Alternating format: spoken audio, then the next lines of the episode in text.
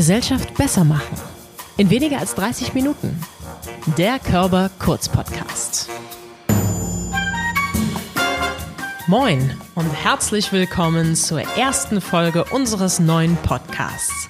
Mein Name ist Diana Huth und zu Gast ist Thomas Stauper. Gleich in der ersten Folge starten wir mit einem spannenden Autor der Körper-Edition. Unter anderem geschrieben hat er die Stunde der Optimisten. Sein Modell zum bedingungslosen Grundeinkommen und seine optimistische Grundhaltung sind mir im Gespräch wirklich in Erinnerung geblieben. Thomas Strauper überzeugt mich, die besten Zeiten liegen noch vor uns. Jetzt im Podcast mit Thomas Strauper und Bier. Diana Huth. Herzlich willkommen zum Podcast der Körperstiftung heute mit Thomas Strauper. Guten Tag. Auch Ihnen einen guten Tag. Schön, dass Sie da sind. Als erstes steigen wir ein mit dem beliebten Thema bedingungsloses Grundeinkommen. Grundeinkommen, was bedeutet das? Es bedeutet, dass alle in Deutschland lebenden Personen gleichermaßen Geld vom Staat bekommen, vom Baby bis zum Greis. Alle erhalten den gleichen monatlichen Betrag auf ihr Konto überwiesen, ohne Gegenleistung, ohne Vorbedingung, ohne dass geschaut wird, wer mit wem zusammenlebt sowie ein Kindergeld, das nicht stoppt, sondern bis zum Lebensende ausbezahlt wird. In welcher Höhe ein Grundeinkommen ausbezahlt werden soll, dazu gibt es sehr viele unterschiedliche Sichtweisen. In der politischen Diskussion in Deutschland sind sowohl sehr tiefe als auch sehr hohe Grundeinkommen zu finden. Herr Strauper, wie hoch sollte Ihrer Meinung nach das Grundeinkommen sein? Ich denke, was als allererstes wichtig ist, ist, dass es einen Zusammenhang gibt, der sehr einfach zu äh, erklären ist, nämlich je höher das Grundeinkommen ausfallen sollte, umso höher müssen die Steuern sein, um das finanzieren zu können. Und hohes Grundeinkommen und hohe Steuern sind beides im Prinzip Anreize, vergleichsweise wenig durch Eigenleistung einbringen zu wollen. Einmal, weil sie ja schon vielleicht genug Geld haben, um sich alles leisten zu können. Und auf der anderen Seite, weil hohe Steuern im Prinzip zwischen Brutto und Netto einen Keil schlagen, sodass sich dann eben viele sagen, das lohnt sich ja gar nicht. Und auf der anderen Seite ein geringes äh, Grundeinkommen, ein tiefes Grundeinkommen, das wirklich sozusagen nur das Allernötigste abdecken würde, das können Sie mit vergleichsweise geringen Steuersätzen äh, finanzieren und das heißt im Umkehrschluss geringe Steuersätze und tiefes Grundeinkommen sind beides Anreize, dass sie noch sehr viel durch eigene Leistung erbringen wollen. Und das, glaube ich, ist wichtig. Um einen Betrag zu nennen, äh, habe ich in meinen Modellen einfach mal geguckt, wie viel Geld gibt der deutsche Staat, der Sozialstaat heute bereits für seine Leistungen aus. Und äh, das sind Größenordnung eine Billion Euro pro Jahr, 1000 Milliarden. Und wenn Sie diese 1000 Milliarden durch etwa 80 äh, Millionen äh, hier in Deutschland lebende Menschen dividieren, dann kommen Sie so auf etwa 12.000 Euro pro Jahr oder eben 1.000 Euro pro Monat, die wir für das Grundeinkommen zur Verfügung hätten, wenn wir einfach den heutigen Sozialstaat radikal neu umgestalten würden. Jetzt höre ich schon den Aufschrei, was ist denn mit Menschen, die arbeitsunfähig sind, weil sie krank geworden sind, weil sie berufsunfähig geworden sind? Die können ja dann nicht mehr dazu verdienen, oder? Das ist richtig und ähm, da habe ich ja auch äh, als erste mögliche Antwort von vielen, die denkbar sind, vorgeschlagen, dass man ähnlich wie das heute in der Invaliditätsversicherung ja schon äh, der Fall ist, ähm, einen Hebesatz macht, äh, der entsprechend gewisser körperlicher Einschränkungen das Grundeinkommen auch erhöhen würde entsprechend. Wenn das noch immer nicht gerecht genug erscheint, dass man so einen Hebesatz macht, der äh, das Grundeinkommen ähm, erhöhen würde, könnte man durchaus auch über spezifische Hilfen für wirklich schwerstbehinderte äh, nachdenken. Das Problem, das man damit natürlich eingeht, und das finde ich auch eben spannend und muss diskutiert werden, dass dann natürlich die Tendenz steigt, dass alle irgend in einer Art und Weise reklamieren, dass sie einen Sonderfall darstellen, der auch besonders oder äh, spezifisch oder ganz äh, gezielt behandelt werden will. Sie haben ja auch bei uns ein Buch geschrieben, Die Stunde der Optimisten, und dieses optimistische verkörpern Sie jetzt auch schon wieder in Ihrem Lösungsangang. Also Sie sind sehr lösungsorientiert und nicht äh, negativ verängstigt. Wo haben Sie das her? Eigentlich ähm, denke ich, wenn ich mich schon nur mit meinen Eltern oder Großeltern äh, vergleiche und sehe, was äh, ich heute dank neuer Technologien, dem neuen Wissen, was in den letzten 50 Jahren entstanden ist, den neuen Möglichkeiten des Reisens, des Kommunizierens, des Interagierens. Wenn ich das mal vergleiche, dann muss ich doch sagen, Leute, wenn ihr mal zurückguckt, wie es euren Eltern und Großeltern äh, gegangen ist, dann ist doch das ein großartiger Fortschritt, den wir weltweit flächendeckend erfahren dürfen. Nicht überall im selben Ausmaß und es gibt immer noch viel zu viel Unrecht und Elend und Massenarbeitslosigkeit und Massennot und, und Hunger, ist mir alles auch klar.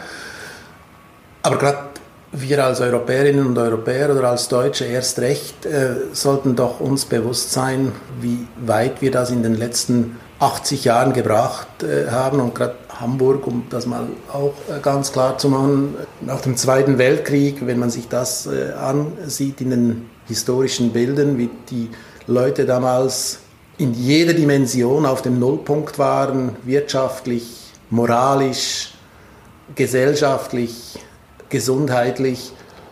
Und die haben es geschafft. Die haben das geschafft, aus den Trümmern einen so blühenden Wohlstand für alle äh, zu generieren.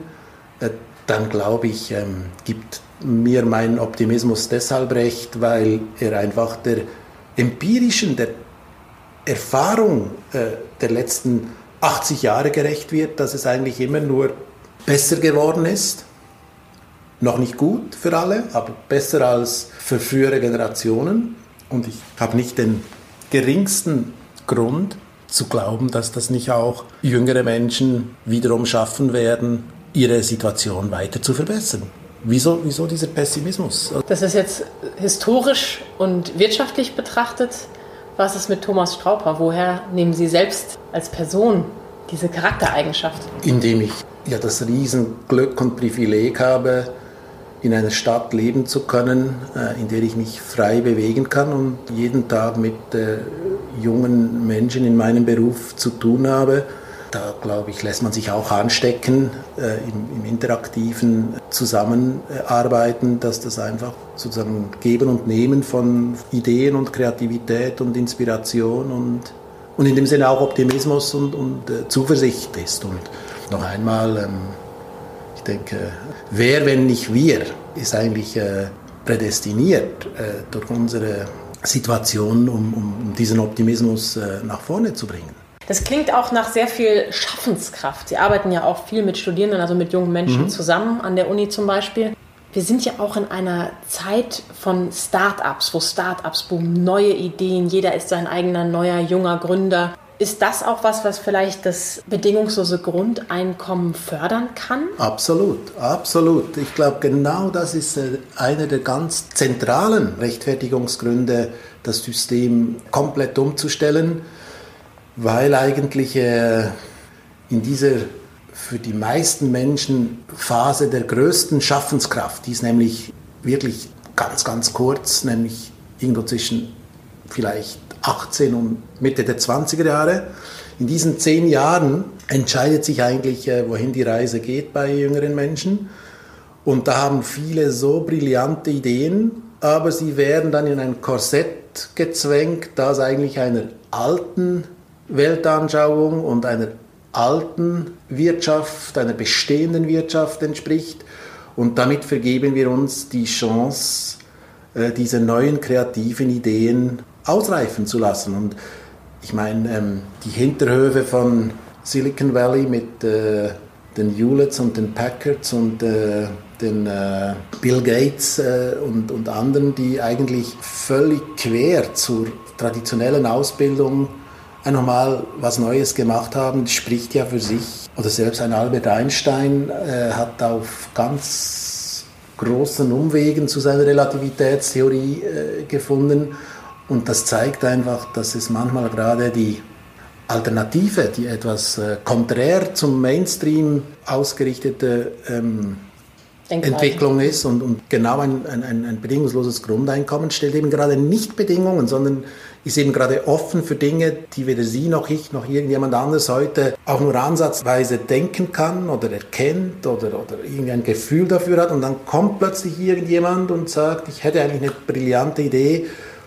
Und mit dem bedingungslosen Grundeinkommen gibt es mindestens die Chance, dass man nicht sozusagen per Zwang etwas tun muss, was man vielleicht gar nicht möchte. Und eine Sache finde ich rasend spannend. Es gibt ja experimentelle Versuche, die sind zwar sehr punktuell und sehr partiell, auch in Deutschland, dass sie Grundeinkommen verlosen und ein Jahr oder zwei Jahre Menschen damit ermöglichen zu tun, was sie tun möchten. Und das ist nicht immer durchschlagender Erfolg, aber das ist bei Innovationen oder bei Fortentwicklung in jedem Geschäftsmodell so, dass es Paar gibt, die äh, sind erfolgreich und Paar, die, die sind äh, nicht erfolgreich, haben Misserfolg. Wenn man das in die andere Seite wiederkehrt, was ist mit den Zweifeln, also den Menschen, die denken, naja gut, aber mit so einem bedingungslosen Grundeinkommen nimmt man nicht die Motivation, wirklich arbeiten gehen zu wollen und schaffen zu wollen, weil man ist ja schon abgesichert. Also noch einmal, äh, das hängt natürlich dann sehr stark davon ab, wie hoch das, das letztlich ist. Und noch einmal, ich glaube nicht, dass es realistisch ist, in einem Land wie Deutschland ein Grundeinkommen so hoch anzusetzen, dass sie alle ihre Träume und Wünsche damit äh, einfach so äh, vom Staat finanziert erfüllen können. Es soll eine Absicherung sein und nicht eine Gewährleistung aller Exzesse, die Sie sich vorstellen können. Das heißt aber im Umkehrschluss auch, dass viele, die meisten Menschen eigentlich auch weiterhin aktiv werden. Und das finde ich eben auch wichtig, dass wir vielleicht äh, heute die historische Chance haben, den Begriff Arbeit auch neu zu denken. Im Industriezeitalter, das war ausgerichtet auf Arbeit als Massenphänomen, Massenbeschäftigung. Die Menschen haben irgendwie in Fabriken zusammengesessen und rund um die Uhr mehr oder weniger gearbeitet und Produkte hergestellt. Ich denke, das war der Zeit vielleicht damals geschuldet und heute haben wir ja die Riesenchance, dass für die meisten Tätigkeiten, die beschwerlich sind, die körperlich hart sind, die zeitintensiv sind, die sozusagen rund um die Uhr erledigt werden müssen, haben sie heute technologische Ersatzmöglichkeiten. Das beginnt bei cleveren Überwachungskameras und Systemen und hört meinetwegen bei Robotern und Algorithmen und künstlicher Intelligenz auf, wo sie Bankbelege sozusagen, anstatt sie von Hand zu sortieren, gar nicht mehr erst benötigen, weil durch clevere neue Technologien Prozesse einfach obsolet werden, gar nicht mehr notwendig sind. Und da sollten wir doch einfach nicht den Fehler machen, einfach nur, weil wir jetzt 200 Jahre gearbeitet haben wie verrückt, zu sagen, jetzt müssen wir auch in Zukunft Beschäftigung für alle sozusagen sicherstellen und dann erledigen wir Dinge mit der Hand, die man genauso gut oder besser äh, durch eine Maschine erfüllen könnte. Und was wir tun sollten, ist Menschen viel mehr Möglichkeiten zu eröffnen, sie zu befähigen, sie zu ermächtigen, aktiv zu sein, durchaus zu arbeiten, aber eben nicht per Zwang dass sie das tun müssen, nur damit dieser Schein, dass alle Arbeiten gewährt ist, sondern dass sie sich entfalten können und, und das tun können, wofür sie vielleicht brennen, vielleicht inspiriert sind, vielleicht auch Neigungen haben, dass sie es gut erledigen können. Und das zeigt doch eigentlich die empirische Evidenz auch wieder. In dem Moment, wo sie motiviert sind, haben sie eine Produktivität, die ihnen ermöglicht, in viel kürzerer Zeit viel mehr zu leisten, als wenn sie demotiviert sind wenn sie dann zu gammeln beginnen, wenn sie versuchen, irgendwie die Zeit abzusetzen und äh, mit irgendwelchen Tricks sich von der Arbeit zu befreien. Also das ist etwas, was ich denke, einfach dringend und schleunigst geändert werden sollte. Die Digitalisierung und vor allem auch künstliche Intelligenz sind ja Riesenthemen, auch bei uns im Haus. Der Körperpreisträger dieses Jahr hat ja auch da sein Forschungsfeld Natürlich kann das auch wieder in die falsche Richtung interpretiert werden, nämlich äh, Roboter nehmen uns die Arbeit weg. Das sagen auch viele Menschen, um das aber mal ein bisschen positiver zu beleuchten. Wie begegnen Sie solchen Menschen? Wie können wir diesen Menschen klar machen, hey, es ist vielleicht gar nicht schlecht, dass die die Arbeit machen, weil dann können genau. wir etwas anderes machen. Genau, in dem Sinne, dass ich sagen würde, hoffentlich nehmen uns die Roboter die Arbeit ab. Es ist doch großartig, wenn Roboter Arbeit erledigen und wir dafür in die Lage versetzt werden, andere Dinge zu tun, die ein Roboter so nicht kann. Zum Beispiel ein Gespräch mit jemandem führen, jemanden pflegen und sozusagen emotional engagiert pflegen und nicht sozusagen als Job, den niemand machen will, weil er schlecht bezahlt ist und weil man irgendwie Menschen dazu drängen muss, sondern dass wir sagen, wir nutzen die Wertschöpfung des Roboters, um damit mal alle Menschen mit einer Grundsicherung auszustatten, so dass sie sich weniger hektisch weniger allein ums Überleben kämpfend, die Zeit nehmen können, um die Dinge zu tun, die für uns als Gesellschaft weiterhin wichtig sind. Pflege, Zwischenmenschliches, Emotionales, vielleicht auch mal etwas, was noch nicht gedacht wurde, durch, wenn es um Werte geht, wenn es um Qualität geht, wenn es äh, darum geht, ganz spezifisch maßgeschneidert etwas zu tun, weil Roboter sind ja in aller Regel für Massentätigkeiten, die immer gleich wiederkehrend zu erledigen sind. Also ich sage nicht, und das schreibe ich auch nirgendwo, sondern ganz im Gegenteil, ich schreibe immer und immer wieder, die Arbeit wird uns nicht ausgehen, die Tätigkeiten, die Aktivitäten werden uns nicht ausgehen, weil für die meisten Menschen Arbeit oder Aktivität weit mehr ist als etwas, was nur lästig ist. Ich meine, Arbeit kann durchaus auch Spaß machen, es kann Sinn schaffen, es kann Kontakte schaffen, es kann einem Tag Struktur geben, viele Dinge mehr, aber vielleicht eben dann nicht als 40-Stunden-Woche, 48 Wochen im Jahr, sondern vielleicht mit etwas weniger Intensität, um mehr Zeit für Familie, eigene Bedürfnisse, Freizeit, Erholung auch zu haben. Das klingt traumhaft. Ich frage mich nur, was ist mit den Menschen, die diese empathischen Fähigkeiten, auf die es dann ankäme, in der Pflege zum Beispiel, nicht haben, die nicht die Intelligenz vielleicht mitbringen, diese Schaffenskraft, die Wirtschaft voranzutreiben. Sind die dann nicht wieder benachteiligt, weil die ja eigentlich nur das Grundeinkommen bekommen? Das ist ein guter Punkt. Und dann kann man in zwei Richtungen weiterentwickeln. Das eine ist, das Grundeinkommen wird nicht zu einer egalitären Gesellschaft führen. Das ist eben genau nicht der Fall. Es ist nicht ein, ein System, das sozusagen äh, im Auge hat, äh, alle gleich behandeln zu wollen. Auch wenn es immer wieder fälschlicherweise als Gegenargument zum Grundeinkommen missbraucht wird, dass gesagt wird, es ist eine Gießkanne, die alle gleich behandelt. Das ist völliger Quatsch, weil am Schluss kommt es wie bei jedem System auf die Nettobelastung an, die Nettosteuerbelastung bzw. Steuertransferbelastung an. Und die ist natürlich sehr, sehr individuell, indem wer viel verdient, für den ist das Grundeinkommen ein geringer Teil des gesamten netto verfügbaren Einkommens. Wer wenig verdient, für den ist das Grundeinkommen vergleichsweise viel, viel bedeutsamer und wichtiger. Das ist der einzige sozusagen ausbalancierende Effekt. Äh, dass es weiterhin Ungleichheit geben wird, das ist nicht Ziel des Grundeinkommens, diese Ungleichheit beheben zu wollen. Die zweite Richtung ist auch nicht unspannend. Wenn ich mir überlege, von wem wird es in Zukunft, in 10, 20, 50 Jahren abhängen, ob hier in, in Hamburg, in Deutschland, ob es ihren und meinen Kindern und allen anderen kommenden Generationen besser als heute geht, dann würde ich sagen, das sind nicht diejenigen, die sich dann im Grundeinkommen so bequem wie irgendwie möglich machen wollen und das System ausnutzen wollen. Und die gibt es in jedem System. Das hat eigentlich mit Grundeinkommen auch nicht ähm, so viel zu tun. Es gibt immer Menschen, die sich verweigern und nicht wollen und das System zu ihren Gunsten zu missbrauchen versuchen. Der entscheidende, für mich entscheidende Punkt ist, wenn ich mir etwas vorstelle, wie ich das gestalten will, dann will ich es nicht für die tun, die nicht wollen, sondern ich will es für die tun, die wollen, aber heute nicht können, weil sie aus irgendeinem Grund nicht über diese finanzielle Grundsicherung verfügen. Weil alle, die wollen, aber nicht können, das ist ein Verlust für die Gesellschaft. Und den müssen wir minimieren, beziehungsweise aus dem Potenzial müssen wir möglichst viel Kreativität holen. Dass es andere gibt, die nicht wollen, das würde ich akzeptieren.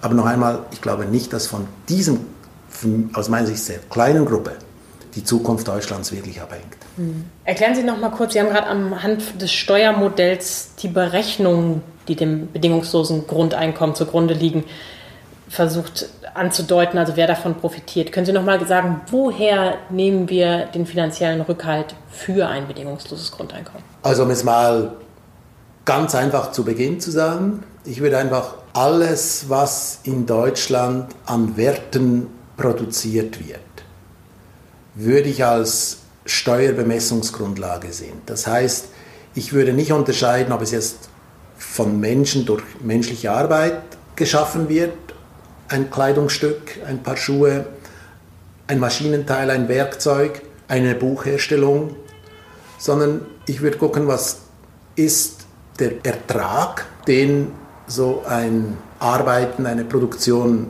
abwirft. Und diesen Ertrag würde ich besteuern.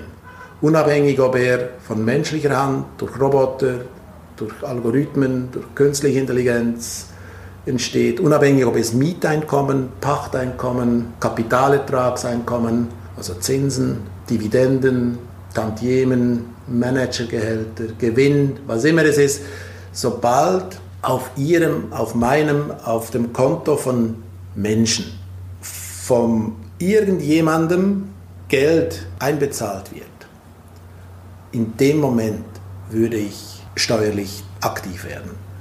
Und das nennt man etwas Konkrete, das ist eigentlich eine Wertschöpfungssteuer, eine Steuer, die die gesamte in einer Volkswirtschaft in einem Zeitraum geschaffene Wertschöpfung, den Mehrwert hieß es mal bei Marx, nimmt und ihn besteuert.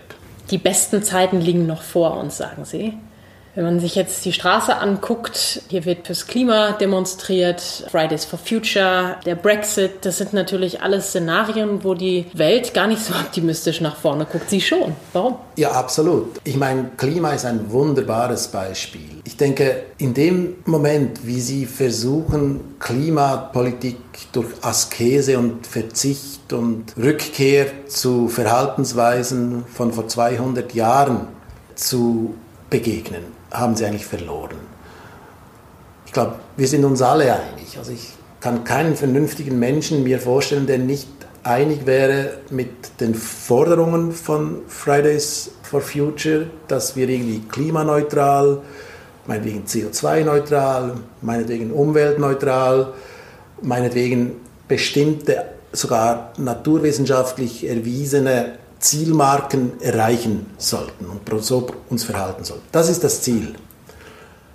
Aber den Weg durch Askese, das wird nicht funktionieren, weil die Weltbevölkerung wird noch irgendwie von 8 auf 10 Milliarden Menschen ansteigen.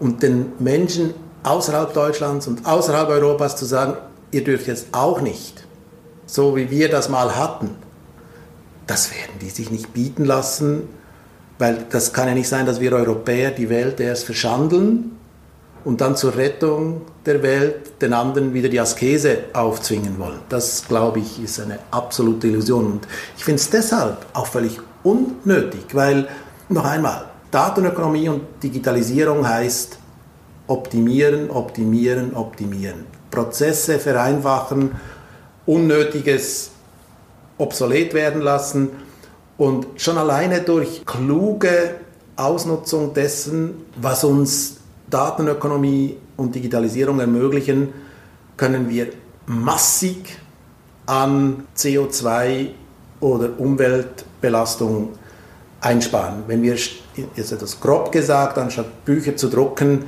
alles nur noch elektronisch herstellen, anstatt Rechnungen auszudrucken, Rechnungen gar nicht mehr schreiben müssen, dann sind das so technologische Fortschritte, die im Prinzip in die richtige Richtung gehen.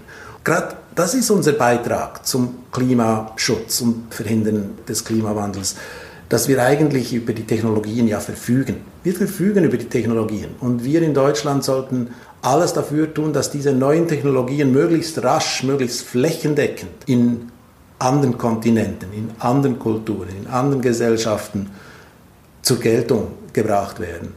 Und ich denke, wenn ich mir schon nur vorstelle, wenn wir einen Tag mit 24 Stunden die Erde uns angucken und da scheint irgendwo auf der Erde immer die Sonne in 24 Stunden und wir benutzen von diesen 24 Stunden Sonnenenergie ein paar wenige Minuten, Und ein paar mehr Minuten würden genügen, um den ganzen Energiehaushalt, den wir benötigen, zu decken und mit dieser Energie Salzwasser zu Trinkwasser zu generieren, mit dem wir dann tun und lassen könnten, was äh, notwendig ist, um erneuerbare Ressourcen weiter zu befördern.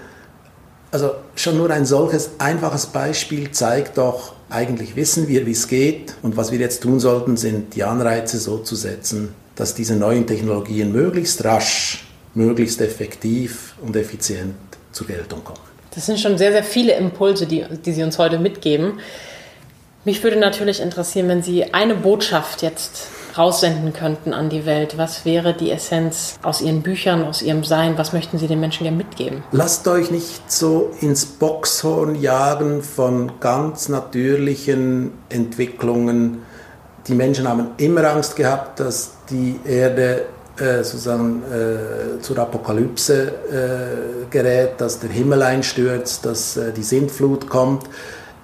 Und Fakt ist, es geht heute mehr Menschen besser als jemals zuvor. Sie leben länger, sie leben gesünder. Und es gibt nicht den geringsten Grund, dass jetzt im Jahr 2019 oder 2020 hier Millionen von Jahren Weltgeschichte plötzlich sich ins Gegenteil wenden und es alles schlechter werden wird. Vielen Dank. Wer mehr von Thomas Strauper erfahren möchte, sei herzlich eingeladen, bei uns im Büchershop Die Stunde der Optimisten sich näher anzuschauen, ein Probekapitel zu lesen oder zu hören oder auch zum Grundeinkommen, zum bedingungslosen Grundeinkommen im Buch Radikal gerecht zu lesen. Seien Sie gerne auch Gast bei uns in einem unserer Streitgespräche, wo Herr Strauper durch ganz Deutschland tourt und mit verschiedenen Menschen über das bedingungslose Grundeinkommen streitet. Haben Sie da vielleicht noch einen kleinen Exkurs von einer Begebenheit aus den vielen Streitgesprächen, die Sie geführt haben? Absolut. Für mich ist äh, das Faszinierendste, dass ich fast empirisch signifikant, das heißt also praktisch äh, deckungsstark, an der Frage, wie sehr Sie das Grundeinkommen gut oder schlecht finden, Ihr Alter abschätzen kann. Junge Menschen finden das klasse, je älter sie werden, umso mehr sehen sie die Probleme. Wer mitdiskutieren möchte, ist herzlich eingeladen, bei uns zu schauen, wo das nächste Streitgespräch ist. Ansonsten schauen Sie gerne mal rein bei uns in der Mediathek über www.körper-stiftung.de finden Sie das Streitgespräch hier bei uns im Körperforum. Ganz herzlichen Dank, Thomas Strauper. Danke Ihnen fürs Gespräch. Wenn Ihnen die Folge gefallen hat, freue ich mich, wenn Sie das nächste Mal wieder reinhören bei unserem Podcast Gesellschaft besser machen in weniger als 30 Minuten.